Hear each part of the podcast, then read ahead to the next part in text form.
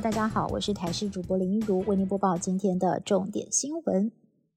捷运站有人亮刀恐吓，有男子在西门站月台出站搭电梯，结果电梯门一开，一名老先生走出来，肩膀撞到他胸口两次，两个人当场起了争执。老先生一气之下亮出水果刀，警方赶到现场要求他把刀交出来，结果老先生不肯，二度将刀拔出刀鞘，而警方立刻上前夺刀，成功压制。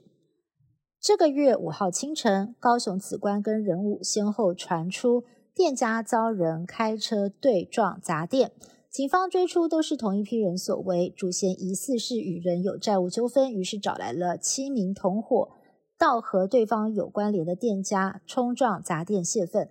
警方获报以车追人，将砸店恶煞通通逮捕归案。救护车通行路口碰上了行人，绿灯过马路，到底谁该让谁？新北市新庄区八号傍晚，有一辆救护车碰上了一群学生过马路，不过这群学生似乎没有注意到鸣笛声响，慢慢通行。这一幕被拍下，质疑这算不算是阻挡救护车？对此，警方回应，其实目前呢是无法可罚的。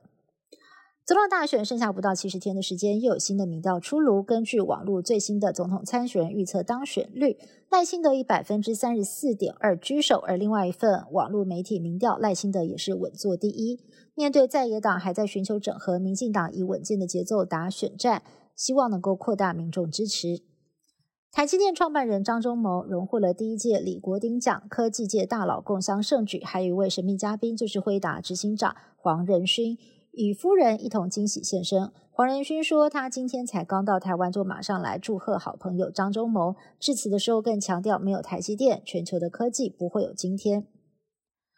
南韩庆尚南道高城郡一家辣椒加工厂七号发生了一起公安意外，一名设备检修人员确认机器人能否正常运作的时候，反遭 AI 误判为纸箱，最后被机器手臂夹起，放上了输送带。导致他的脸部跟胸部直接被机器碾压，严重变形，最后送医不治。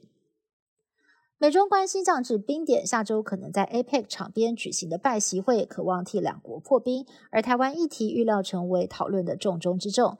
同时，美国共和党内初选的第三场辩论八号登场，佛州州长迪尚特跟前美国驻联合国大使海利针对中国议题直球对决，海利更重申要武装台湾。